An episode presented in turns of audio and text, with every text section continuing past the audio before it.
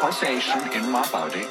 It has no protection, it has no helmet or something. No, no, it's just flopsy and, sand and sensitivity. And place it inside now a hole that is owning many, many uh, objects for crunching and destruction. I trust you for zero reason